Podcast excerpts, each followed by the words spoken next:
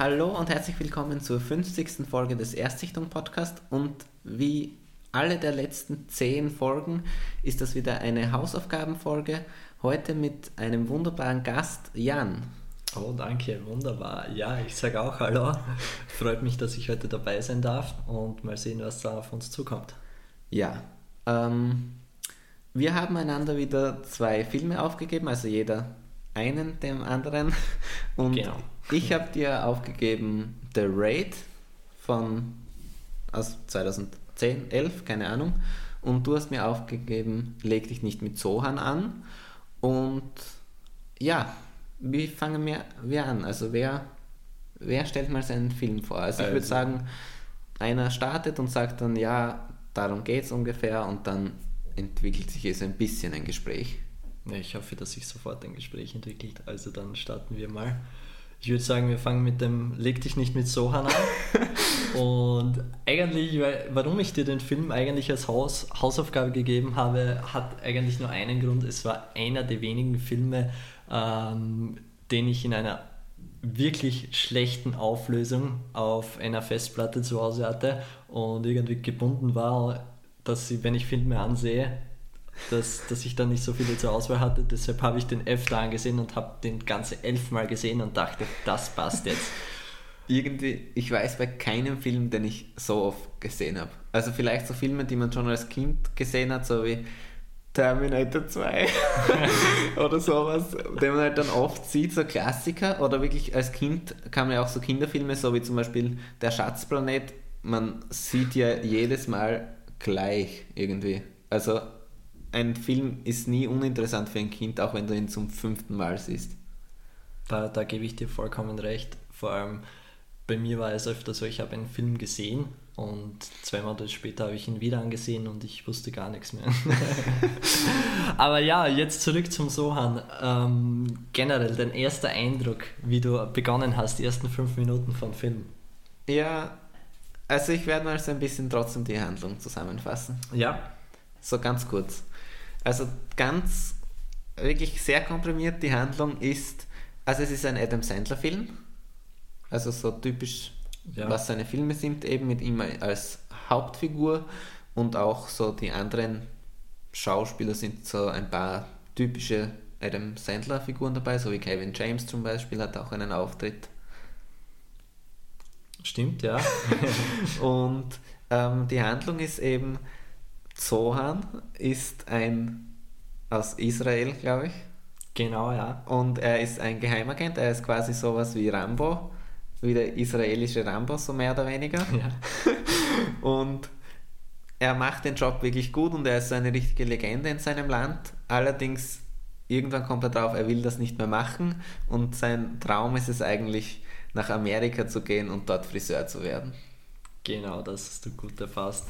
In Wirklichkeit ähm, hatte er schon immer einen Traum, den er verfolgen wollte. Äh, eigentlich wusste er, dass er einen Traum hat, aber niemand sonst wusste das. Und er ist eigentlich dem nachgegangen, was er bis dato am besten kann, dem, dem Kämpfen, das er unbewusst irgendwie gut gemacht hat. Ja, und der Film beginnt eben damit, dass man sieht, wie beliebt er ist und was er alles kann und dann wird er nochmal zurückgeholt quasi von seinem Urlaub und von seinem Leben einfach und muss eben noch einen Auftrag erledigen für die Regierung, nämlich muss er einen sehr gefährlichen Terroristen ausschalten, ähm, das Phantom. Und ja, da wird er dann zurückgeholt und irgendwie Ja, er gibt sich selbst so den Auftrag. Wenn, wenn du sagst zurückgeholt. da ist nämlich eine ganz eine lustige Szene bei der, bei der Rückholung. Da ist er gerade am Strand mit einigen Frauen und er grillt Fisch. Ja, Und ich habe sie noch sehr bildlich vor mir, diese Szene. ja, und alleine wie er, wie er den Hummus auf den Tellern verteilt und auch, auch die Art, wie er den, den Fisch auffängt, ist auf jeden Fall, deshalb ist der Film auf jeden Fall sehenswert, würde ich sagen. Ja, also bevor wir jetzt in der Handlung weitergehen, generell muss man sagen, es gibt natürlich auch viele so Running Gags in dem Film, so wie eben Humus ist so allgegenwärtig oder mit dem Fizzy Bubele, was so die Limonade ist aus dieser Genau, Welt ja. quasi und eben so Running Gags immer wieder. Den, den Hummus benutzt er auch zum Zähneputzen in der Ja. Früh. Also wirklich für, für alles, zum Feuerlöschen, zum Zähneputzen, Genau, für, für ja. alles. Und eigentlich in diesem Militärcamp wollen sie dann eine Truppe zusammenstellen, aber er sagt quasi nein, okay, ich mache das alleine, weil er so ein bisschen so ein bisschen so eine Missverständnisszene, also der Anführer vom Militär will gar nicht, dass er das alleine macht, aber er glaubt so, hey, die wollen ja eh nur, dass ich das mache und dann sagt er, okay, dann mache ich es halt. Und bei diesem Auftrag, äh, wie soll ich das jetzt beschreiben, gibt es eben eine Kampfszene und die wird dann so aufgelöst, dass er, ähm, wie, wie sagt man das, er täuscht seinen Tod vor. Genau. quasi. Und Ja. alle glauben, der Terrorist Phantom, der von John Turturro, John heißt er John, Ich weiß es nicht. ich von Herrn Turturro gespielt wird, ähm, ist dann quasi der Held für die andere Seite, für die Pakistani. Genau. Und er faked seinen Tod und verwirklicht seinen Traum, fliegt nach Amerika und versucht dort Friseur zu werden. Allerdings, wenn man jetzt genau auf die Handlung eingeht, es dauert dann ein bisschen, bis er es schafft. Also am Anfang nimmt ihn keiner so richtig ernst und diese Frisuren, die er eigentlich machen will, sind schon aus der Mode, also weil er hat so ein Buch, Von, von, von dem berühmten Friseur aus, aus New York, von Paul Mitchell, aber aus einer Zeit, wo noch aus den Dauerwelle 80er Jahren, genau. modern waren und so weiter. Und deshalb, deshalb schneidet er vorwiegend dann, wenn er, wenn er dann Friseur wird, alte, also alte Frauen auch nicht, also ältere Damen, Ja. die noch diese Frisuren aus dieser Zeit gewohnt sind. Also, aber man muss auch sagen, es entwickelt sich parallel zu dieser ganzen Handlung auch eine kleine Liebesgeschichte. Ja, wenn also man so sagen kann. generell ähm, lernt halt auch einen New Yorker kennen, bei dem er dann wohnen kann und eine pakistanische äh, Friseursalonbesitzerin, in die er sich dann verliebt und dann entspinnt sich da eben auch noch diese Love Story nebenbei, genau. Genau, und ich habe da, wenn ich an den Friseursalon denke, ein gewisses Bild auch vor Augen, wo er, wo er sagt, dass er eigentlich gewiss alles kann. Also sie traut ihm eigentlich weniger zu, als er dann wirklich kann. Und da Weil- macht er dann auch Dinge wie, wie freihändige Liegestütz und so weiter.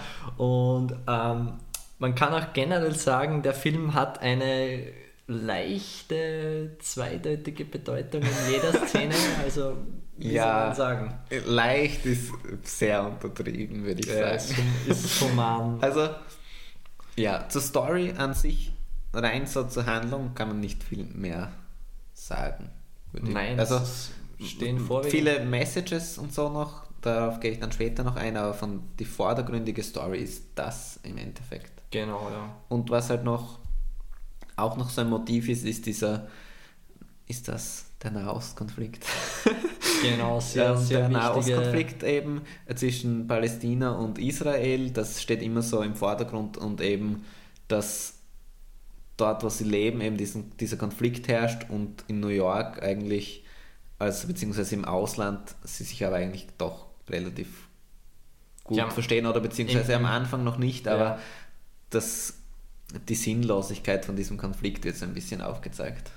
Genau, und sie kommen dann auch selbst dahinter, wie sinnlos das ist und eigentlich, dass es besser für, für ihr Leben ist oder mehr Lebensqualität bringt, wenn sie sich einfach gegenseitig verstehen und die Zeit anderweitig investieren. Und ja, soll, sollen wir ein bisschen auflösen, weil wie die, die, die Situation, die Familiensituation ist und so weiter, oder geht das zu weit? Na, also ich finde, bei den Hausaufgabenfolgen kann man alles bis ins Letzte spoilen. Aber vorher, Wirklich? Ja, schon. Okay. Aber vorher noch ganz kurz die lustigste Szene für mich im ganzen Film war ähm, als äh, muss ich ausholen. Also es gibt dann, es gibt Figuren, die, es gibt einen Taxifahrer als Figur und der erkennt Sohan und der hat eben eine Backstory mit Sohan, nämlich wurde ähm, diesem Taxifahrer, als er noch in seiner Heimat gelebt hat, die Ziege gestohlen von Sohan und, und Warte, er, warte, ich zitiere. Ziege holt Suppe. und, und dann ist Sohan ist eben inkognito in New York, also er hat eine neue Identität und dieser Taxifahrer erkennt ihn aber und will einen terroristischen Anschlag auf den, Friseursalon unternehmen, um Sohan quasi zu töten und den Ruhm dafür zu ernten. Genau. Und da passiert die, für mich die lustigste Szene im ganzen Film.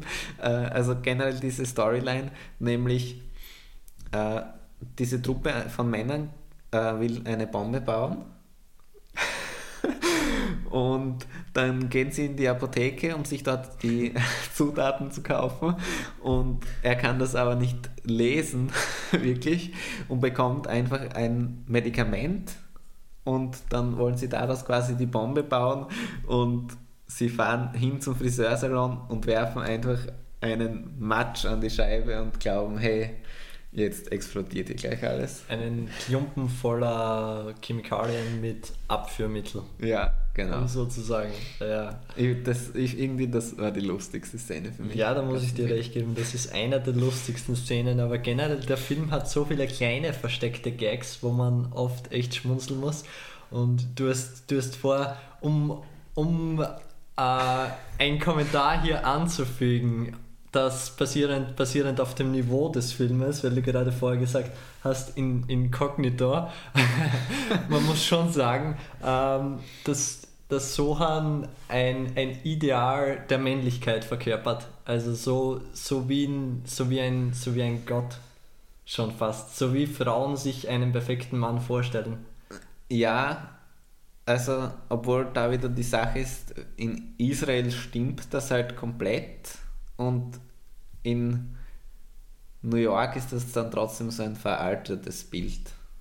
Ja, stimmt. Weil da ja dann Ja. eigentlich nur die älteren Frauen drauf anspringen und alle Jungen sagen, hey, was will der Idiot hier überhaupt? Ja. Aber wie man, wie man schon in der ersten Szene sieht, ähm, er ist generell, wie soll man sagen, sehr, sehr, sehr potent. Was wollte ich noch sagen? Ja, wie das dann aufgelöst wird, meinst du, am Ende? Ja, genau, aber vorher muss ich noch sagen, der Bonus im Frisursalon, Friseursalon ist das, dass es zu jeder Frisur ähm, Ein Happy End dazu gibt. genau quasi. ein Happy End sozusagen. Und ähm, ja, ich bin mir nicht ganz sicher, was du meinst zur Auflösung. Also es gibt dann noch eine, es gibt eigentlich viele so einzelne Geschichten, fällt mir gerade auf, wenn ich im Nachhinein so drüber nachdenke. Also zum Beispiel gibt es dann noch einen Millionär oder Milliardär, der das ganze Viertel aufkaufen will, um dort eine, also das Viertel, wo die ganzen, der Friseursalon zum Beispiel ist und die ganzen Geschäfte eben von denen. Und der will dort eine Einkaufsmeile hinbauen und Was der sabotiert das dann Was so dann bisschen. auch, auch umgesetzt wird, dieser Plan am Ende. Ja, was irgendwie komisch war. Ja.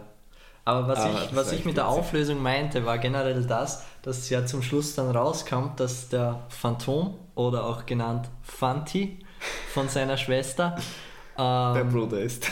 genau von seiner Schwester der Bruder ist. Aber seine, seine Freundin, die, die Also Sohans Freundin, die Friseursalonbesitzerin, ist die Schwester von Sohans Erzfeind Phantom.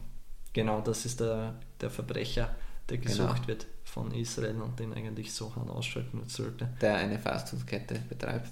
Genau, eine Fastfood-Kette. Ja. Und Ja, und, und er, eigentlich ist es ein Paradoxon, weil ähm, also Fatih, Phantom, hat eigentlich den gleichen Traum wie Sohan. Er wollte auch nach New York gehen und wollte seinen Traum verwirklichen. Und Phantoms Traum ist es aber, Schuhverkäufer zu werden. ja. also okay, ich finde Ja. Im, So, Im Großen und Ganzen ganz, jetzt ganz- noch, ja, zu, zu sagen, wie, wie war, was war der erste Eindruck? den du gehabt hast, die ersten fünf Minuten? Oder hast du schon gewusst, was auf dich zukommt? Hast du deinen Trailer angesehen davor? Also einen Trailer in dem Sinn nicht, aber ich wusste schon, dass es den Film gibt und worum es so ungefähr ganz grob geht.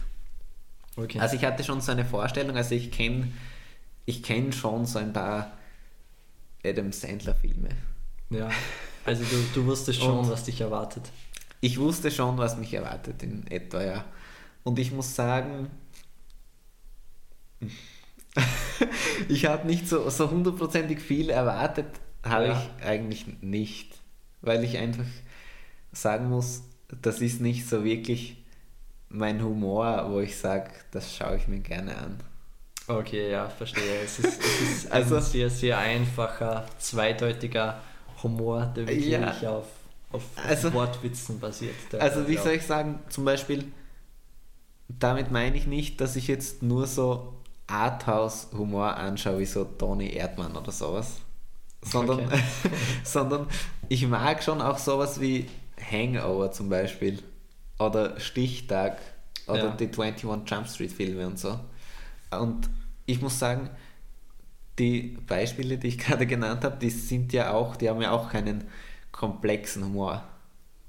Oh nein. Also die haben ja auch so einen ins Gesicht Humor, so, so, so einen viel visueller Humor und auch ich weiß Relativ nicht direkt relativ- und zweideutig. Ja, genau. Ja. Oder so wie früher diese Filme, die nackte Kanone Filme oder so. Genau. Ich ja, finde ja. eigentlich am, am ehesten kann man sogar damit vergleichen, finde ich. Oder so Hot Shots, falls du das kennst. ja. Und ich finde, so eine Art von Film in modern ist es ein bisschen. Allerdings, es ist halt noch ein Level drüber, finde ich. Also gerade es mit Hangover und so verglichen, es ist halt ein Level noch drüber, noch alberner. Also genau, gerade das, alberner, das, das trifft es irgendwie. also gerade das, was du meintest, dass diese Anfangsszene, das, ich fand das furchtbar, dass der alles mit dem Hintern auffängt ich fand das so dumm. Also da habe ich mir echt gedacht, ach, ob das noch was wird. Ich weiß nicht, ich finde, Aber auch die, die Anspielungen des ganz, den ganzen Film über, über seine Schambehaarung und so weiter. Es sind einfach Ja. so viele Themen, wo du dich Also- zuerst fragst, wenn du nicht diesen Humor besitzt, das ist ein, eine gewisse Art von Fremdschämen auch in, Ja. in gewissen Szenen, weil man sich fragt, geht das nicht wirklich zu weit? Ist das noch witziger oder ist das ja jetzt schon so, so albern, dass man sagt, okay, nein, eigentlich will ich mir das nicht ansehen. ja, aber ich finde, das ist, da kommt es auch wieder drauf an, wie man das macht. So ein bisschen. Ja. Also ich weiß nicht, wie ich das jetzt erklären soll, aber es gibt zum Beispiel diese Serie Jerks. Ja, Und das- furchtbar. Kennst du das? ja. Und da, also für alle, die es nicht kennen, das ist so eine deutsche Serie mit äh, Christian Ulmen und Fari Yadim. Und da geht es eben darum, das sind eigentlich alles so Episoden, die fast abgeschlossen sind, mehr oder weniger. Also es geht schon immer weiter ein bisschen, aber es ist schon so, dass man immer sagen kann, ja, die Folge mit dem oder die Folge mit jenem. Gutes Beispiel. Ja, weißt du nicht? Also, dass, Nein. dass man sagt, ja, die Folge mit dem Storch Ja, genau. Oder meintest du so das, zum okay. Beispiel. Ja. Und da geht es ja auch nur um Fremdschämen eigentlich. ja Also wirklich, hast du das ist- gesehen? Ja, ich habe einige Folgen gesehen und ich Und war Da, geht, da ist ja wirklich, komplett. da schaust du das und dann denkst du dir, na, ich kann das gar nicht anschauen, aber es ist trotzdem witzig und es ist trotzdem irgendwie, es ist schon dumm und flach und es gibt Pipi-Kacke-Humor, aber es ist ein anderes Niveau irgendwie als bei Zoan zum Beispiel, finde ich. Ich finde, das Ja. funktioniert auf eine andere Art und Weise. Aber ich finde, ja, genau deshalb ist es so, dass ich irgendwie sage, Sohan mag ich lieber als The Jerks oder Two Broke Girls ist auch so etwas komplett Schlimmes für mich. Das, das kann ich mir nicht ansehen irgendwie. Das ist so nur, nur straight einfach gerade raus. Alles. aber ja, das so, das Tracks funktioniert auf einer anderen Ebene ein bisschen. Aber ja, bei Zohan, ich weiß nicht, also ich muss sagen, insgesamt, ich habe schon auch, es gab schon Szenen, wo ich gelacht habe und so. Also es war jetzt nicht so, dass ich den Ja. Film mir angesehen habe und mir dachte, wie so Grumpy Cat mäßig so, da, da darfst du jetzt nicht lachen. aber Ja. so war es nicht. Es gibt schon witzige Szenen und so, aber es ist einfach nicht der Film, wo ich sage, boah, den musst du sehen oder so in der Richtung. Ich finde einfach, ja, das ist einfach nicht mein Humor und meine Art von Film. Ich finde nicht, Ja, Es gibt wenig, was ich so richtig gut man, daran man muss, man muss den Film gesehen haben, um zu wissen, über was wir jetzt sprechen. Also vor allem irgendwo, das ist auch ein Problem von der Zeit ein bisschen, wann der Film gekommen ist. Also der Film ist ja so Anfang, Mitte 2000, würde ich jetzt mal schätzen. Ja, ich glaube so. 2004, 2005. Ich habe hab ich nicht schätzen. nachgesehen, aber wird, wird Ja. ungefähr hinkommen. Und irgendwo, äh, wenn zum Beispiel mit Nackte Kanone im Vergleich, Ja. ich finde Nackte Kanone hat einen ähnlichen Humor eigentlich, also vielleicht nicht so obszön, aber von der Art des Humors einfach. Zum Beispiel bei Nackte Kanone gibt es ja so eine Szene, wo einfach dargestellt werden soll, ja, die observieren jetzt schon lange und dann wirft der Kommissar oder der Ding, der Polizist halt ein, ein Kaugummi aus dem Fenster und dann ist schon ein Haufen bis zur Tür, ein riesiger Haufen mit tausend Kaugummis. Weißt du, wie ich meine? Ja. Und das ist so ein Humor, der wäre wär bei Sohan auch, finde ich. Aber der Unterschied für mich ist einfach, bei Sohan, dadurch, dass der aus so einer Zeit kommt, wo es schon so Effekte gab und auch digitale Effekte, der, der Aufwand ist ein anderer. Also bei Nackte Kanone denke ich mir, ja, die haben jetzt 1000 Kaugummis dahingelegt. Ja, und bei Sohan, das ist an, dadurch mit den Effekten und so, ist es nicht so cool irgendwie, da ist Es ist nicht so die Arbeit auch nicht eine, dahinter. Es ist, es ist Es ist der Art Aufwand halt auch nicht trashig, dahinter aber es ist richtig schlecht trashig. Nicht so, Ja, wie soll aber- man sagen. das ist genau das Problem. Es ist ja schon so gemacht, dass es trashig ist, ein bisschen. Ja. Also viele Filme gibt es ja, die haben dadurch einen Charme, weil sie trashig sind und schlecht, weil die Macher gedacht haben, wir machen gerade den besten Film aller Zeiten. Ja. Und bei Sohan ist es ja schon auf das ausgelegt, dass es ein bisschen schlecht ist. ja, der Ritter der Kokosnuss zum Beispiel. Der beste Film aller Zeiten. Ja, aber das funktioniert anders für mich. Ich Ja. ich kann es nicht erklären. Irgendwie. Aber genau zum Beispiel bei Ritter der Kokosnuss, das sind eben, das ist, sind alles Sets und so, da ist noch der Aufwand auch noch dahinter irgendwie. Ja, weißt du, ich meine? Das stimmt auch wieder.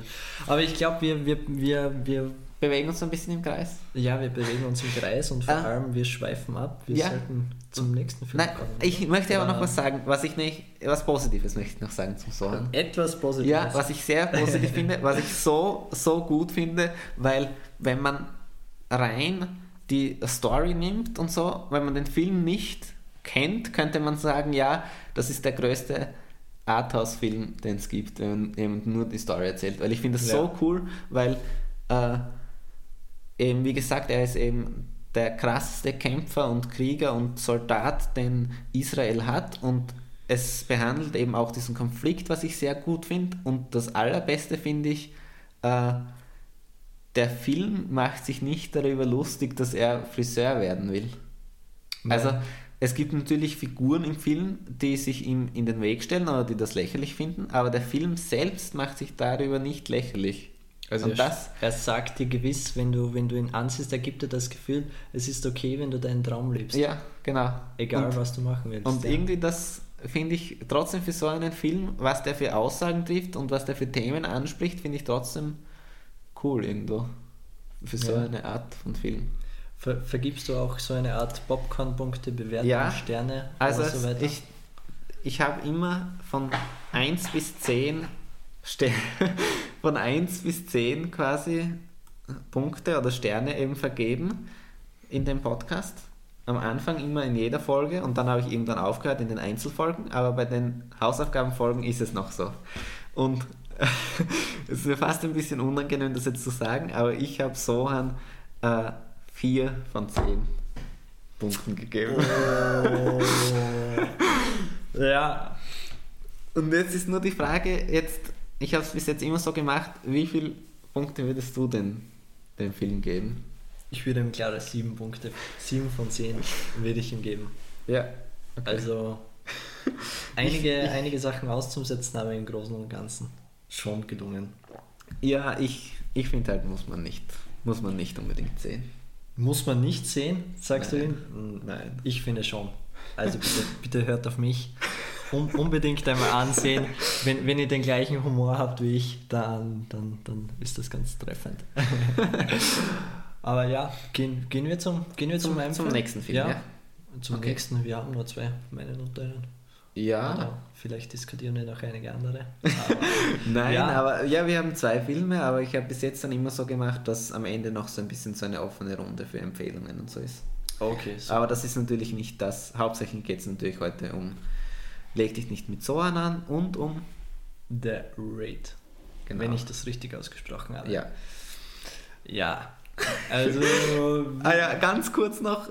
Jetzt äh, komme ich wieder in meine schlechten Gewohnheiten, dass ich immer den Gast unterbreche, aber ähm, nur noch mal zur Info. Also, wir wissen bis jetzt nicht, also Jan weiß natürlich jetzt schon, was ich von Sohan halte, aber bis zur Aufnahme haben wir nicht gewusst, was der jeweils andere vom aufgegebenen Film hält oder wie er ihn fand oder wie seine Bewertung ausfällt. Ja, ich wollte auch, ich wollte auch direkt danach schreiben, wie ich meinen Film angesehen habe, aber du hast mir dann direkt gleich zurückgeschrieben und gesagt, nein, bitte, ich will es nicht wissen.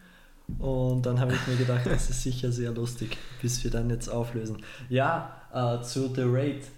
Ähm, ich muss jetzt ein bisschen nachdenken aufgrund der Handlung. Ja, in der Handlung. Weil die Handlung generell- von The Raid ist sehr komplex. Ja, das, das stimmt wirklich. Nein, in Wirklichkeit geht es eigentlich nur darum, ähm, um. Ja, wie, wie soll man sagen? Es ist einfach, es ist eine, eine Kampfszene nach der anderen äh, gereiht und es geht um ein, ein, ein Wohngebäude, in der ähm, eine Drogenmafia oder ein, ein Drogenring angesiedelt ist. Ja. Und die Polizei will diesen, diesen Drogenring oder diese, ja, diese Leute irgendwie, wie soll man sagen, die wollen die einfach, ja, Ja. auffliegen lassen. Ja, also beziehungsweise, was das, was du sagst, Story? Ja, Oder- ich, ich kann die Story, Story nicht so treffend erklären, weil ich irgendwie die, den, den so ganzen viel Punkt gibt. der Handlung nicht, nicht ganz mit, mitbekommen habe. Es Ja, ist okay. nicht eigentlich nicht viel. Na genau, also es ist an sich stimmt das schon, es gibt sehr, sehr wenig Handlung. Also es ist wirklich eigentlich nur ein Vehikel für Action-Szene an Action-Szene so ein bisschen, aber an sich ist schon die Handlung, dass unser Hauptdarsteller, der gespielt wird von Iko Uweis, Ja, genau. ähm, der ist eben Teil einer Polizeieinheit und man sieht sofort, dass er die Hauptfigur ist, weil man, bevor er zum Einsatz fährt, noch sieht, wie er sich zu Hause von seiner schwangeren Frau verabschiedet und von seinem Vater. Genau. Und dann wird er eben zu diesem Einsatz geschickt und man erfährt einfach nur, ja, in dem Wohngebäude gibt es einen Drogenring und auch viele andere Verbrecher, die einfach dort wohnen und man hat schon öfter versucht, dass die ausziehen dort, aber hat es halt nie geschafft und jetzt machen sie eben eine Razzia und wollen, ja, im Endeffekt wollen sie den Hauptanführer oder den Vermieter mehr oder weniger Genau, quasi Vermieter. gefangen nehmen und Ja. verhaften, weil sie jetzt sagen, ja, wenn wir ihn mitnehmen, dann löst sich das wahrscheinlich alles auf so ein bisschen. Das ist so die Grundidee am Anfang. Ja, was man auch sagen muss, sofort auffällig, es sind Ah, es ist ein indonesischer Film. ja, und es sind nur zwei Schauplätze im ganzen Film. Es spielt sich alles in dem Wohngebäude ab Ja. und zuerst bei seiner Frau und mehr eigentlich nicht im, im Außenbereich des Wohngebäudes. Also von dem her ist es nicht sehr abwechslungs abwechslungsreich. Ja, aber Vielleicht noch die Fahrt dorthin. aber ich weiß, was mehr- du meinst, aber ist es dann auch das nicht. in- die gibt es ja öfters, finde ich. Ja, stimmt. Also zum Beispiel Das- Die Hard, der erste stirb langsam, ist ja auch nur in dem Hochhaus, mehr oder weniger. Ja. Soll, soll jetzt nichts über die Qualität des Films aussagen, aber das war sehr auffällig. Nachdem ich Sohan sehr gelobt habe. Ja, genau. Aber was man auch sagen muss, es ist von Beginn an schon witzig, weil keine, also niemand spricht jemand mit einem Namen an.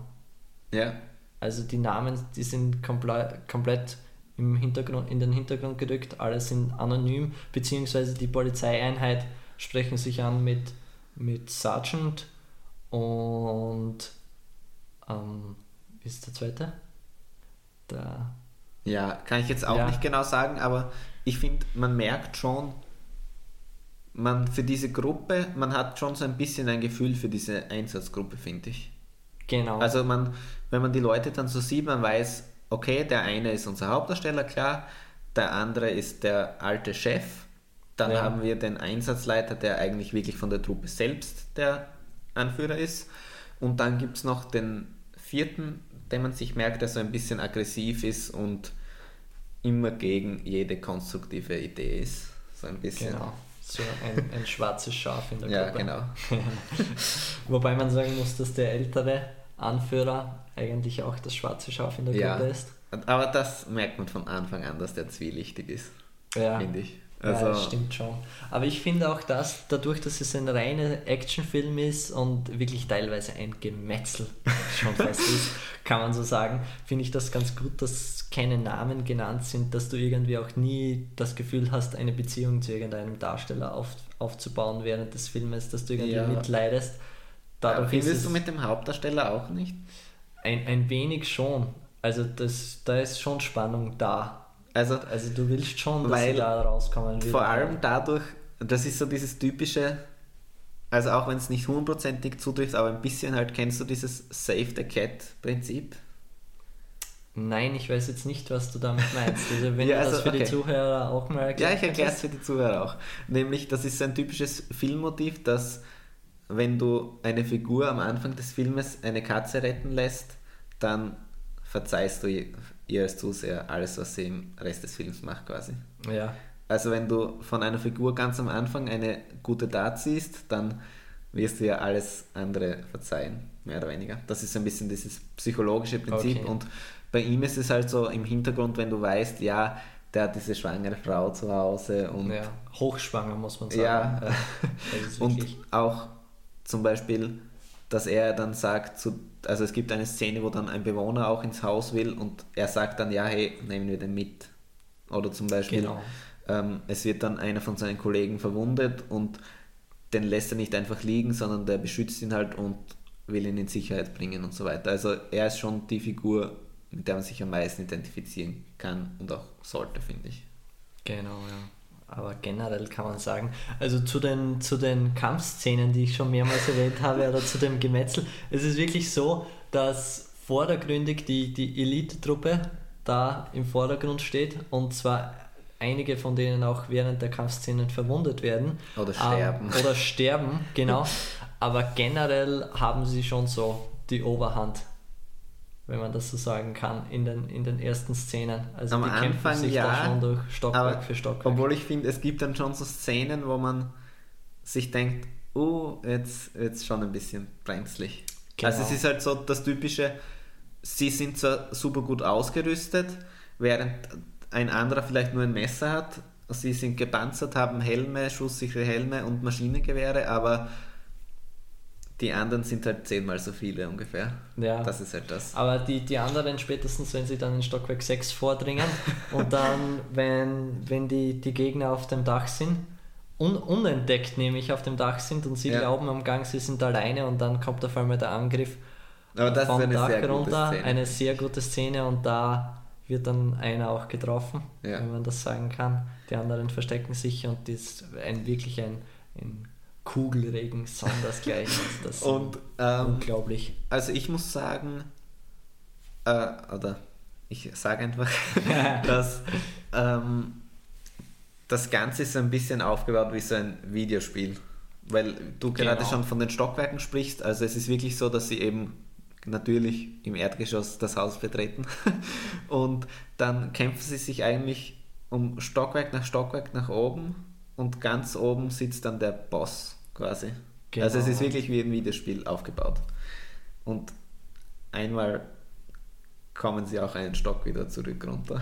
Ja, und es sind auch zwischen im Film wieder solche Ansagen, äh, wenn sie sich zwischen die Stockwer durch die Stockwerke kämpfen. Der Vermieter hat eine äh, Sprachanlage im ganzen Haus und zwischen meint er auch mal, äh, wenn, wenn alle mithelfen, die Eindringlinge zu eliminieren, dann gibt es mietfrei bis zum Rest ihres Lebens und so weiter und will die Bewohner unter Anführungszeichen auch motivieren dazu, dass sie mithelfen. Ja. Und man muss auch sagen, die Wohnungen sind nicht wirklich sehr, sehr wie soll man sagen, Ja. es ist nicht wirklich das, was man sich unter einem guten Lebensstandard vorstellt. Und man muss aber auch sagen, der, der Besitzer, der Vermieter oder der Anführer des Kartells hat im sechsten Stock ein, ein riesiges Büro Ja. mit gefühlt 100 Bildschirmen, wo er wirklich das ganze Sto die ganzen Stockwerke überwacht und er weiß eigentlich immer, was in seinem Haus vorgeht. Und die Bewohner, also das hast du zwar eh schon gesagt, aber das sind eigentlich wirklich alles Straftäter und also gefühlt sind alles Kriminelle, ein Junkie-Bar und ein, eine normale Familie, die aus irgendeinem Grund dort leben. Nämlich die, wo Genau. dann der Und Verwundete ja. untergebracht wird. wo die Frau krank ist. Und Genau. eine entscheidende Szene, da sind zwei, zwei Soldaten, äh, zwei Soldaten sage ich, zwei Polizisten, die dann, einer davon ist verwundet und die suchen dann diesen Mann auf, wo, wo Alex schon zu Beginn gesagt hat, dass der ins, ins Haus wollte, weil er eine kranke Frau hat. Und die zwei Polizisten versuchen, sie dann, versuchen sich dann dort zu verstecken. Und In dieses- einer Art Zwischenwand. Genau, in einer Art Zwischenwand. Und das, das Genialste ist das, dass ähm, einer der Bewohner, ein anderer, dann hineinläuft und dann mit einer Machete gefüllte zehnmal in die Wand sticht. Und einmal davon trifft er genau in, der, in dieser doppelten Wand äh, einen der Polizisten. In die Wange? In die Wange, ja. Und der Polizist ähm, ist dann ganz ruhig und hat dann verstanden, wenn der die Machete jetzt rauszieht und es ist Blut drauf, dann weiß er, dass er da ist und wischt das Blut noch vorher ab. Und ja, ist eigentlich eine sehr, sehr spannende Szene, muss Ja. ich sagen, weil ich mir gedacht habe, da fliegen sie jetzt auf. Aber ja. Ja. Ja, sonst kann man eigentlich nicht viel mehr sagen. Ja, Also, gut, gut gemacht, aber generell die Kampfszenen. Also, also zur Story, auch wenn es eigentlich so gut wie keine gibt, es gibt halt dann noch zwei Twists mehr oder weniger. Also einmal, dass der Bruder von unserer Hauptfigur auch dort dabei ist, ein Handlanger Ja. vom Chef quasi ist und dass das eigentlich auch ein Grund ist, warum er überhaupt dorthin gefahren ist. Also weil er hat das schon im Vorhinein gewusst. Er sagt ja, ja, als er die Unterlagen durchgesehen hat irgendwie. Doch, ich glaube schon. Ja, schon. Aber ich, ich kann mich gerade an, da, an, dies, Das- an das, das- nicht mehr erinnern. Der der Bruder ist? Ja, das habe ich mir nicht gemerkt. Ja, der An, an alle, Zu, an alle Zuhörer jetzt. Als, also ich habe den Film schon gesehen, auch wenn ich jetzt wenig darüber weiß, aber ja, ich werde dann auch noch auflösen, wie, wie ich mich damit auseinandergesetzt habe. Na, aber es, also, es gibt ja, es werden ja zwei Handler, also mehrere, Han- äh, na, wie soll ich das jetzt erklären? Äh, der Boss quasi hat ja mehrere Handlanger und zwei davon sind wichtig, das merkt man. Ja. Der eine geht mit einer Dreiergruppe und der andere ist sowieso durchgeknallt und der geht ganz alleine. Ja. Und der, der mit den anderen zwei geht, der erschießt ja dann die anderen zwei im Aufzug, ja. damit er einfach mit seinem Bruder dann reden kann darüber, hey, was machst du da? Ah, stimmt, ja. Und am Ende ja, kämpfen genau, die beiden ja. dann auch gegen den Durchgeknallten. Ja. Also das ist einmal ein Twist und dann gibt es eben noch den Twist, ja weiß ich nicht. Also der Chef, der Weißhaarige, der alte Chef, der macht das alles auf eigene Faust. Also der hat diesen ganzen Einsatz nicht angemeldet, deswegen wird auch nie eine Verstärkung kommen. Genau, ja. Und Die machen das eigentlich ganz der hat anonym. quasi eine persönliche Rache zu nehmen an diesem Naja. Boss. Und denen, denen ist auch schnell bewusst, den, den Drogen, Drogendealern oder dem, den Einwohnern dort, dass das ein, ein inoffizieller Einsatz ist. Ja. Und sie nehmen auch alle, jung, also von alle jüngsten Einsatzkräfte der Polizei mit zu diesem Einsatz, den die Erfahrenen hätten mit Sicherheit etwas weiter Ja. mitgeteilt. Ja, aber jetzt generell, weil ich vorher schon angemerkt habe, dass ich mir eine, einige Szenen aus dem Film nicht gemerkt habe, ähm, wie soll man sagen, es ist generell dann, dieser Film verleitet dich sehr dazu, einen, einen starren Gedanken zu haben durch die ganzen, ganzen äh, Kampfszenen. Du stumpfst irgendwie als Zuseher sehr ab durch die Kampfszenen, weil es ist wieder Kampfszene, dann ein kurzer Dialog, ein bisschen Handlung und dann wieder Kampfszene Ja, also- und Kampfszene. Und als Zuseher kommt mir vor, wie ich den Film angesehen habe, ich habe die, teilweise dann die Dialoge gar nicht so aktiv verfolgt, weil es dann mehr so war, du hast schon wieder gewartet auf den nächsten Angriff oder bis, bis irgendwas passiert. Es war dir dann schon wieder zu wenig, wenn Ja. mal eine Sekunde Ruhe war. Ja, ich weiß ungefähr, was du meinst, aber ich finde, also der Film dauert halt 100 Minuten oder so und Eine, darf, ja, also eine eineinhalb Stunde, Stunden. eine Stunde ungefähr. 40. Ja, also eine Stunde 40 und davon sind halt eineinhalb Stunden Action oder so. Ja, also eine wirklich, Stunde also es 30, sind wirklich ja. 90 Prozent davon sind eigentlich Action. Action und Kämpfe und so weiter. Ja. Und ja, ja, aber was war so dein Eindruck davon? Mein, mein erster Eindruck nach den ersten fünf Minuten war generell, wie sie dort waren, wie er sich zu sehr, zuerst von seiner Frau verabschiedet hat, dann dorthin gefahren sind, dann dachte ich mir, es, es kommt noch mehr. Also es wird jetzt komplexer, die ganze Handlung, aber wie ich dann irgendwie mitbekommen habe, es geht von Stockwerk zu Stockwerk, dann war es mir so, okay. Das war's. Mehr Ja. Handlung. Mehr Und Handlung kommt doch nicht Nach mehr. 50 Minuten Kampfszene und so weiter war ich dann mehr oder weniger so weit, dass ich mir dachte, okay, ich mag Actionfilme, aber das ist wirklich eine, eine Nummer zu groß für mich. Ich habe vorher auch mit, mit, mit Alex, habe ich vorher auch jetzt Ja. geredet gehabt, er, er meinte so, welche Filme siehst du? Und ich habe gesagt, ja, Actionfilme und so weiter und dann haben wir ein bisschen diskutiert und dann, Also, ja, du meintest dann, ja, wie soll ich sagen? Ich finde, das ist mir schon bewusst so ein bisschen. Also das hab- war dir bewusst am Anfang? Ja, Tatsächlich. Also, dass dir das zu viel ist oder so? Nein, dass es wirklich so ein, ein, ein arger Actionfilm ist. Ja, ich kannte ihn ja. Ja. Aber trotzdem. Aber ich, wie soll ich sagen, mir war das schon bewusst, dass das was anderes ist als ein Stirb langsam oder so. ja. Also, dass das nicht so ein konventioneller Actionfilm ist, sondern dass da wirklich so viel Action drinnen ist, wie sonst nirgends eigentlich. Dass das Stimmt, nur ja. das ist, Ja. 90 Minuten. Aber ja, ja, gib mal so ein Gesamtfazit ein bisschen und dann sage ich auch. Gesamtfazit, ja. Ähm, Spannung tatsächlich vorhanden. ähm, wie soll man sagen, Handlung finde Nicht wirklich ich vorhanden. nicht wirklich vorhanden. Es hat auch, auch wie wir vorher mit beim Soham besprochen haben, dass ein politisches Statement oder so weiter vorhanden ist, Gibt's ist, ja auch ist da auch nicht der Fall.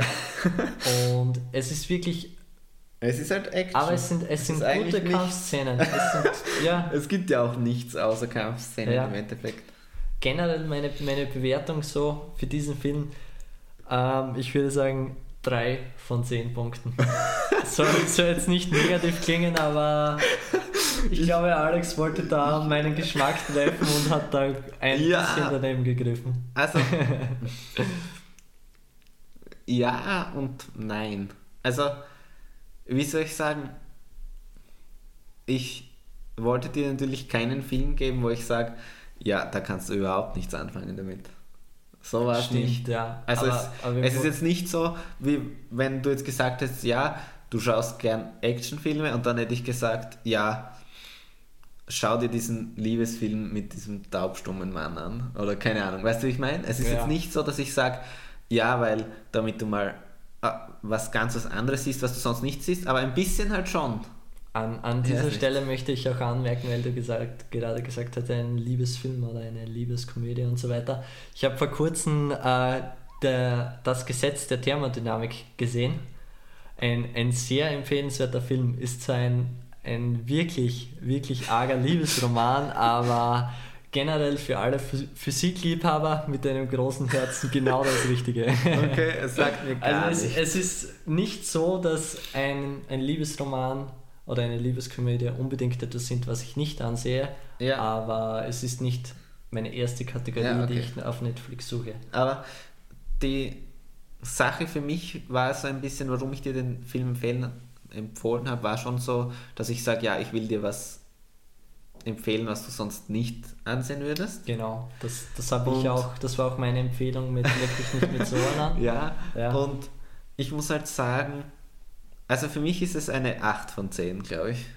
Eine 8 von 10. Ja. Und dazu kann ich aber nur noch dazu sagen, bei mir ist bei der Bewertung irgendwie generell schwer, weil ich finde, man kann halt sehr schwer einen Liebesfilm wie The Notebook mit The Raid zum Beispiel vergleichen. Stimmt, auf jeden Fall. Oder- ja.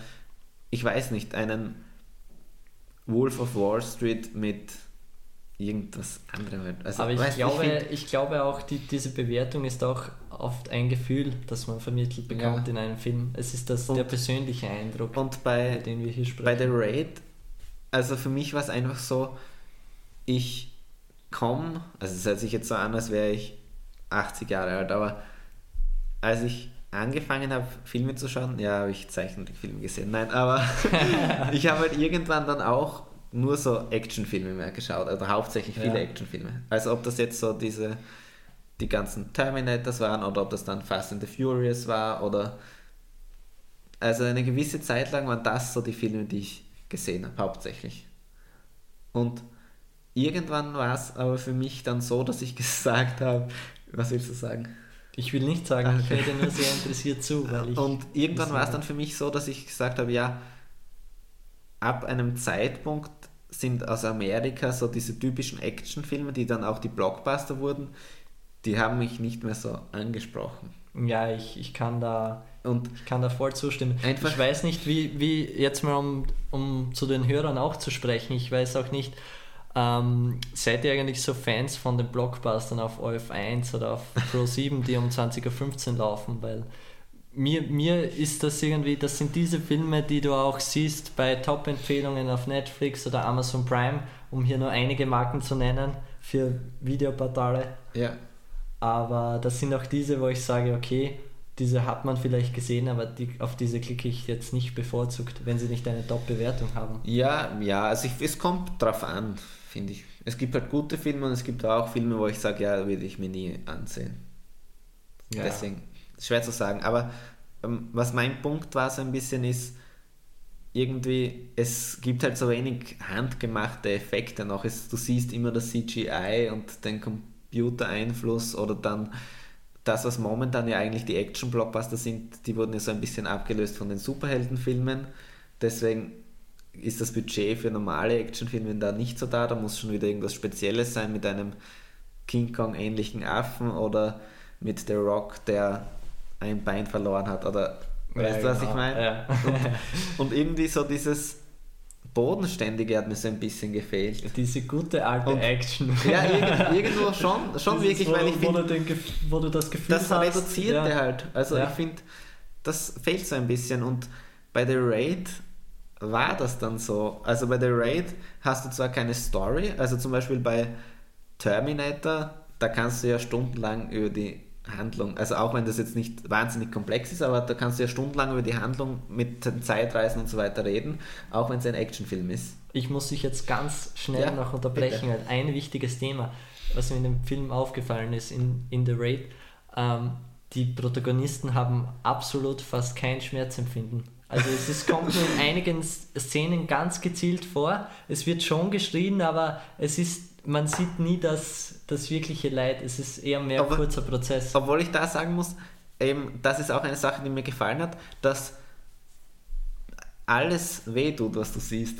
Ja, also ich finde, wenn, wenn irgendein Schlagabtausch ist, irgendein Faustkampf oder so ähnlich, oder dass jemand dem anderen mit dem Messer irgendwo reinsticht oder keine Ahnung, du denkst dir immer so, ah, ah das hat jetzt wehgetan. Ja, so. es ist, es Das- ist nicht so wie in, in Bud Spencer und Terence Hill. Es braucht, Ja, aber da sind so irgendwie die Schläge Das- komplett unecht und in The Raid ist es wirklich, Du hast so das Gefühl jeden so- Schlag, ja. Ja, der hat dann jetzt wirklich ins Gesicht geschlagen einfach Ja. oder keine Ahnung. Und das ist auch was, wo ich sage, das fehlt halt auch bei den großen Blockbustern. Du hast diesen Impact oft nicht mehr, weil dann so das alles zerschnitten wird mit so vielen Schnitten und so weiter. Und Ja. irgendwie bei The Raid, äh, da gibt es dann auch so Details, zum Beispiel wie eben diese Szene in der Wand oder diese Szene, es gibt eine Szene, ah, das hört sich jetzt auch wieder so brutal an, aber da, da wird jemand mit dem Kopf gegen so Fliesen geschlagen Genau, und man ja. sieht, wie jede einzelne Fliese bricht. Ja. Oder zum Beispiel ein Messer, das entlangfährt an der äh, Wand im Aufzug und du siehst dann diesen Ritz, diese, diese, Diesen Schnitt. den Schnitt quasi auf der Metalloberfläche, diesen Rückstand und diese ist Liebe, es ist schon die Liebe zum Detail da. Also du Ja. merkst einfach, du merkst so, ja, der Film hat jetzt nicht das Wahnsinnsbudget gehabt, aber du merkst, die hatten Bock, das zu machen. Ja, es, es ist Also- wirklich, wenn man von Action spricht, das ist ja wirklich auch, wenn einer einen Schlag auf den Kopf bekommt, dann ist er wirklich nach einem Schlag bewusstlos. Ja. Es braucht keine acht Schläge wie in anderen Filmen. Außer bei diesem Endkampf mit dem Handlanger. Ja, natürlich. Aber zum Beispiel, ja, es, es gibt auch so interessante Einstellungen, so wie zum Beispiel, wo er dann merkt, okay, hier ist der Boden ganz dünn nur, da ist er schon wirklich Ja. ziemlich mitgenommen und dann hackt er ein Loch in den Boden in der Wohnung und die Kamera geht immer so mit, mit der Bewegung der Axt Ja. zum Beispiel. Und solche Genau, Szenen, ja. also man merkt einfach, die Filmemacher, die hatten Bock, das zu machen. Das ist nicht einfach so, ja, wir haben da das Drehbuch aus der Schublade geholt und okay, nehmen wir den und den Schauspieler und wenn wir das Budget nehmen, dann kriegen wir so viel wieder rein und so viele Leute sehen sich das an. Das fühlt Ja. sich nicht so an, so ein Studio hat jetzt das nicht, Geld nicht so kommerziell, es, ist mehr, mehr es fühlt sich einfach so an, als hätten alle Beteiligten Lust gehabt, diesen Film zu machen und haben ihre Ideen einfließen lassen, was sie schon immer mal machen wollten, auf Action bezogen. Und das ist was, was mir wahnsinnig gut gefallen Da hat. zum muss ich dir recht geben. Und das, da ist vielleicht meine Bewertung mit drei Punkten etwas mau ausgefallen, aber es war doch mehr dann mein persönlicher Eindruck, der, der diese drei Punkte gebracht hat. Ja. Und ja, generell über was sprechen wir noch? Ja, okay, also, Welche offenen Themen haben wir noch? okay, also, so viel zu dem Film. Dann gebe ich noch kurz Empfehlungen, wer jetzt The Raid mag. Die, die eine Person, die auch jetzt The Raid mag. Ähm, es gibt einen zweiten Teil noch, The Raid 2. Genau. Der hat dann auch eine Story und spielt nicht nur in einem Haus. Und, Nicht so viel spoilern, denn ich will mir den noch ansehen. und dann gibt es noch äh, zwei Filme auf Netflix mit dem gleichen Hauptdarsteller. Da habe ich aber nur einen davon gesehen, der war so okay, aber jetzt nicht so wahnsinnig gut. Ähm, der heißt Headshot. ja, Und da spielt eben der gleiche Hauptdarsteller wie von The Raid, ähm, eben Iko Uweis und ihm wird am Anfang in den Kopf geschossen und er überlebt das aber und rächt sich dann. und dann gibt es noch einen Film, The Night Comes for Us. Das ist ein ganz neuer Film und der ist von dem gleichen Regisseur wie Headshot und auch mit Iko Uweis in der Hauptrolle. Und dann gibt es noch einen Horrorfilm vom Regisseur von The Raid, der auch auf Netflix ist, der auch ein Netflix-Original ist und der heißt Apostel. Und da Hab kann ich ich aber nicht gesehen, genau sagen, worum Ja. es da geht, aber der ist vom gleichen Regisseur von Gareth Edwards, das ist ein Waliser aus Wales. Ja. Aber auf jeden Fall The Raid sehr empfehlenswert. Also, so, also sehr empfehlenswert. Man, man sollte diese Art von Action mal gesehen haben. Ob man, ob man es dann mag oder nicht, äh, ist dann, Es ist halt dann dahingestellt. Aber man, man sollte es mal gesehen haben, Und wenn man. Eine Frage noch, weil das oft ein Problem ist für Leute, auch wenn es ein bisschen rassistisch ist, aber du konntest die Asiaten auseinanderhalten, oder? Ja. Also war nicht so ein Ja, Problem. Nein, auf keinen Fall. Okay, Aber passt. sehr, sehr Jackie Chan orientiert. Äh, ja, also im Endeffekt zu den zwei Filmen, das war's jetzt. Der Podcast könnte eigentlich hier aufhören. Von der Zeit sind wir auch genau in der Zeit, würde ich sagen, so ein bisschen über eine Stunde werden wir dann sein im Endeffekt. Weil ich habe sonst immer noch gehabt, dass ich sage, hast du noch irgendwelche Empfehlungen von Serien, von Filmen, irgendwas, was du zuletzt gesehen hast oder wo du sagst, das trifft vielleicht zu Leuten jetzt, die einen der besprochenen Filme mögen oder irgendwas, wo du sagst, da möchte ich noch meine Meinung dazu sagen. Also hier an diesem Punkt kann ich nur sagen, ähm, ich, also wenn ich so nachsehe, was ich die letzten Monate gesehen habe, sind das total verschiedene Sachen und auch total wenig, da, hat- da hat Alex komplett recht. Ähm, aber da muss ich auch sagen, in letzter Zeit habe ich gesehen La Casa de Papel oder zu Deutsch Haus des Geldes. Ah, habe ich nicht gesehen. Top, hast du nicht gesehen, Nein. musst du unbedingt ansehen. Top-Serie auf Netflix nach meiner Lieblingsserie Suits. Ah, ja, Ich weiß, alle habe ich schon alle acht Staffeln gesehen, aber auch äh, richtig empfehlenswert Sherlock Holmes, die Serie von, von BBC. Also mit, Sherlock, ja, Sher ja, Sherlock eigentlich, mit Benedict Cumber, Batch. Cumberbatch. Ja. Ja, okay. Und, aber jetzt noch ein bisschen, also natürlich nicht so ausschweifend und so lang wie jetzt bei den Filmen, aber bei Haus des Geldes und bei Sherlock, worum geht's da und warum gerade diese zwei Sachen? Bei Haus des Geldes ist es eigentlich wie bei The Raid, auch mit sehr wenigen Schauplätzen teilweise verknüpft. Aber es geht im Grunde darum, dass eine, eine Truppe sich findet aus Top-Verbrechern, die eine Bank ausrauben wollen. Aber sie wollen die Bank nicht berauben, sondern sie wollen die Notendruckerei in Spanien überfallen und wollen eigentlich in der, in der Zeit, in der sie dort sind, das Geld selbst drucken. Also ihnen, sie, wollen, sie wollen niemanden beste bestehlen, aber sie Ah. drucken sich das Geld selbst. Und- Ja, aber für die Inflation, also das ist trotzdem nicht so gut. ja. Aber die, die, der Gedanke an sich ist nicht schlecht und natürlich mit, mit vielen Nebengeschichten, kleinen. Und was ich dazu sagen muss, die Spannung ab, ab der ersten Folge extrem hoch. Und da gibt es auch den berühmten Professor und auch den, diesen, diesen Song Bella Ciao. Ich weiß nicht, ob das alle Hörer wussten, aber Bella Ciao, dieser, dieser Hit des Jahres 2018, kommt ursprünglich aus, aus dieser Serie. Ich Wurde- wusste es, ja. Ja, also auf jeden Fall sehr empfehlenswert. Und bei Sherlock geht es darum, dass die alten Kriminalfälle von die, die Bände von Sherlock Holmes ähm, teilweise verfilmt wurden und neu interpretiert wurden. In, wie, es, wie es im London der heutigen Zeit passiert. Und es gibt auch den, den berühmten Teil mit den Hunden von Baskerville und so weiter, die wirklich, die wirklich sehenswert sind. Also wirklich, ja, und Sherlock Holmes ist dafür berühmt in, in den neuen Serien, dass er wirklich alles auf das Wesentliche reduziert. Ja. Er hat ein komplett, er besitzt ein komplett rationales Denken und er analysiert eigentlich alles ohne Gefühle, ohne irgendwelche. Also, was für mich damals, wie das Ganze relativ neu war noch, so cool war, ist halt auch, wie er die Leute oder die Fälle und die Situationen analysiert mit der ganzen Schrift, wie das eingeblendet ist in, in die Serie oder auch Textnachrichten, wie die eingeblendet sind in die Serie. Also gerade das mit den Textnachrichtigen, Nachrichtigen, mit den Den Textnachrichten Benachrichtigungen. ist, ja, zum Beispiel, ist ja jetzt schon Standard. Also du hast in jeder Serie, dass das einfach so, als würdest du am Handy die Nachricht sehen, dass du das dann am Bildschirm siehst, über das Bild noch gelegt.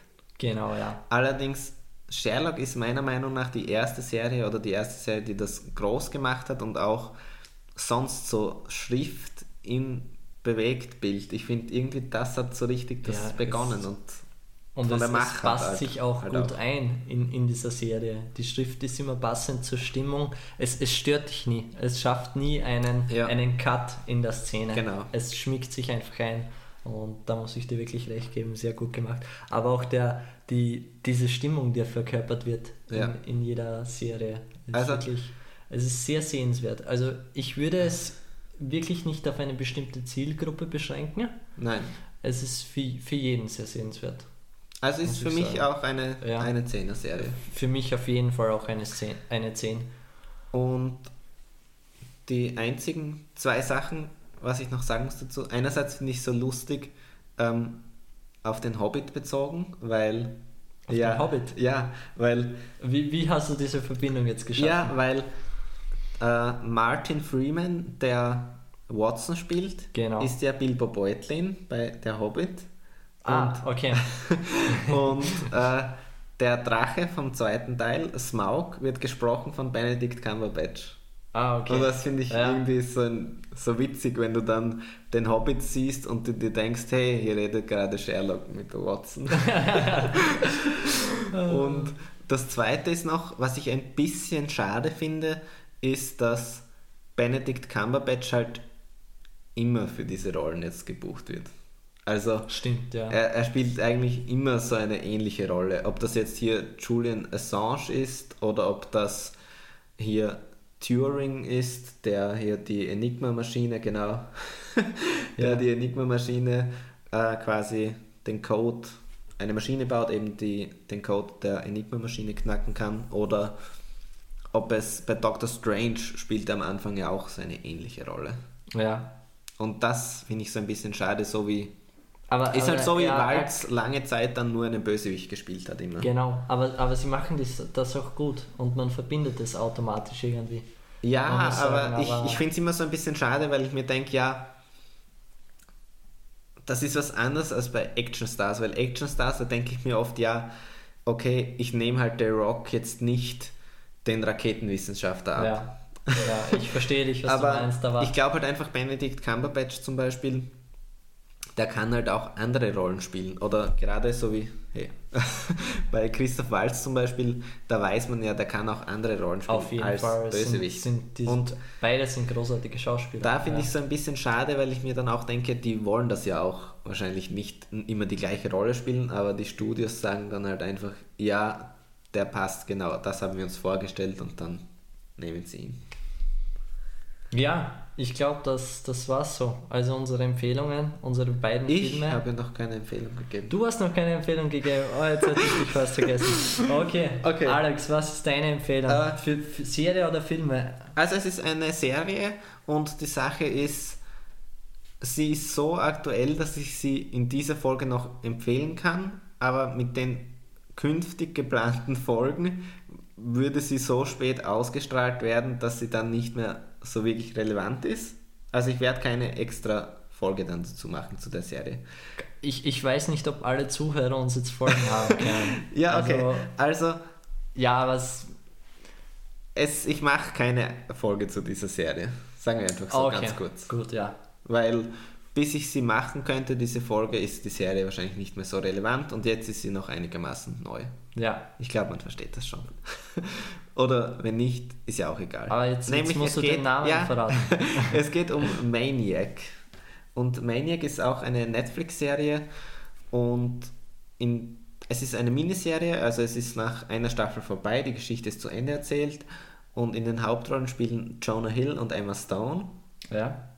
Sagt ihr gar nichts? Nein, sagt mir gar nichts.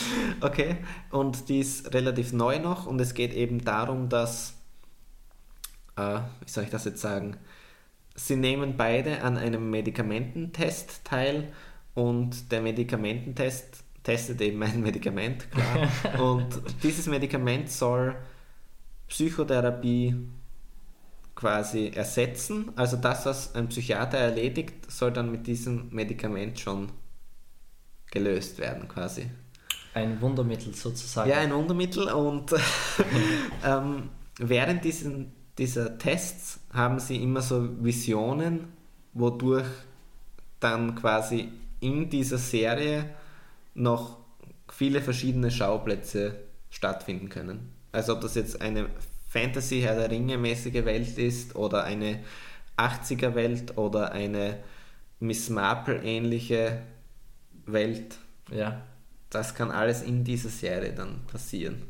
Ja, klingt, klingt sehr interessant, klingt Und- sehr vielseitig. Und die, was auch sehr interessant ist, dass die Hauptwelt, in der das alles spielt, irgendwie unsere Zeit ist, so wie sie wirklich ist, und eine Mischung aus eben dieser unserer Zeit und wie sich die Leute in den 70er, 80er Jahren die Zukunft vorgestellt haben. Also irgendwie die Okay. Welt funktioniert Also so, so, wie, so wie selbstschnürende Nikes. Ja, ja, aber es ist halt nicht so eine Retro-Serie, so dass du dir nicht vorstellen. Okay. Sondern es ist so, ähm, viele Sachen, wie sie bei uns sind oder was Sinn ergeben würde, aber zum Beispiel ganz alte PCs nur. Ja, Oder dass weil, weil noch nicht bewusst war, wie, wie der technische Fortschritt. Ja, ich weiß, das ist schwer zu, kann, na, ist schwer zu erklären. Also es, es gibt keinen Hintergrund, es wird nicht erklärt, warum das so ist. Okay. Oder es gibt zum Beispiel so kleine Roboter, die auf der Straße fahren, die so Müll aufsammeln. Ja. Oder es gibt in der Forschungseinrichtung, da sind dann ganz viele von denen sind halt Asiaten. weil man sich irgendwie in den 80ern so vorgestellt hat, dass in der Zukunft viel mehr Asiaten in Amerika sein werden. Und Ja. solche Sachen einfach, so typische Klischees und Dinge aus den 80ern gemischt mit der Wirklichkeit. Ja. Es hört sich vielleicht irgendwie dumm an. klingt, Also, ja, es klingt sehr doof am Anfang, aber also es, gibt, klingt es gibt ja zum. Beispiel schon auch so eine Art Social Media. Ja. Also solche Sachen, die man in den 80ern nicht unbedingt vorhergesehen hat. Ja. Aber eben es ist so ein Mix und beide sind dort wegen verschiedenen psychischen Erkrankungen, sage ich jetzt mal, oder aus verschiedenen Beweggründen. Und viel mehr möchte ich gar nicht sagen, weil es dann schon ins Spoilerbereich gehen würde eigentlich. Okay. Hast du noch eine zweite Empfehlung? Weil du zwei Empfehlungen Weil hattest. ich zwei Empfehlungen hatte. Oder Ah. belässt du es bei dieser? Nein, ich belasse es jetzt bei dir. Ah ja, Okay. und Jonah Hill ist dünn in dieser Serie. Also er ist nicht mehr so dick. Ja, Weil Jonah Hill jetzt dünn ist. Sehr gut. Wusstest du das? Nein, wusste ich nicht. Ich finde das so witzig, weil, weil ich habe halt kurz vorher noch gesehen War Dogs. Kennst du das? Nein, kenne ich auch nicht. Es, man, man muss auch unseren Hörern an diesem Punkt auch sagen, dass, dass der Alex da wirklich ein, ein sonderlicher Filmfan ist und ich da überhaupt nicht mitsprechen Ja, kann. okay. Also Also, War Do nur das nur kurz zur Info noch bei War Dogs, da ist Jonah Hill an der maximalen Phase seiner Dickheit angelangt. Also Okay. der ist da wirklich so, das hört sich jetzt wahrscheinlich so respektlos an, aber der ist da wirklich so dick, dass man sich denkt, hey, der hat noch zusätzlich noch einen Fettsuit an, so dick ist er in dem Film. ja, Und jetzt in, in Maniac ist er ganz normal, da ist er dünn und das ist so witzig anzusehen. Das ist so ungewohnt, aber ich, ich mag ihn auch so, weil viele Leute sagen, er ist halt nicht mehr so witzig, wenn er dünn ist. ja das, das kann ich mir durchaus auch vorstellen. Ja. Aber ja, Okay, im Endeffekt würde ich sagen, das war's für diese Folge. ja, schade wieder. Es, es ist eigentlich sehr angenehm ge gewesen. Ja, darüber zu sprechen, über die Filme. Auch sehr, sehr interessante Auswahl, auch sehr interessante Bewertungen unsererseits, muss man sagen. ja, Ja, und an dieser Stelle kann ich nur sagen, downloaden, anhören, durchklicken. Es ist wirklich empfehlenswert. Auch die, die, die älteren Folgen von Erstsichtung und alles, was noch kommt. Wirklich, ich bin ein, ich bin ein großer Fan, aber Danke. ich habe ich hab leider auch selbst nicht so oft die Zeit, dass ich die Folgen anhöre. Aber wenn ich dann wieder reinhöre, dann, dann auch für längere Zeit. Also auf jeden Fall. Und unbedingt jetzt da diese Folge unbedingt anhören. Und ja, also jetzt ist es zu weiter, spät. Jetzt und ist zu spät. Jetzt haben sie eh schon. Wenn, wenn das jemand hört, dann hat er die Folge gehört. Ja, hätten wir sollen ganz am Beginn sagen. Ähm, ja, genau, das war's. Was ich noch sagen möchte, äh, wer jetzt irgendwie ein Gesicht zur Stimme haben will, ich verlinke das Instagram-Profil nochmal von Jan dann bei dieser Folge dazu in der Beschreibung und auch im Instagram-Post. Und im Endeffekt war's das. Danke, dass du hier warst. Und ja, Ja, bis zur nächsten Folge. ich sage auch danke, ja. Okay. Okay, tschüss. Ciao, ciao.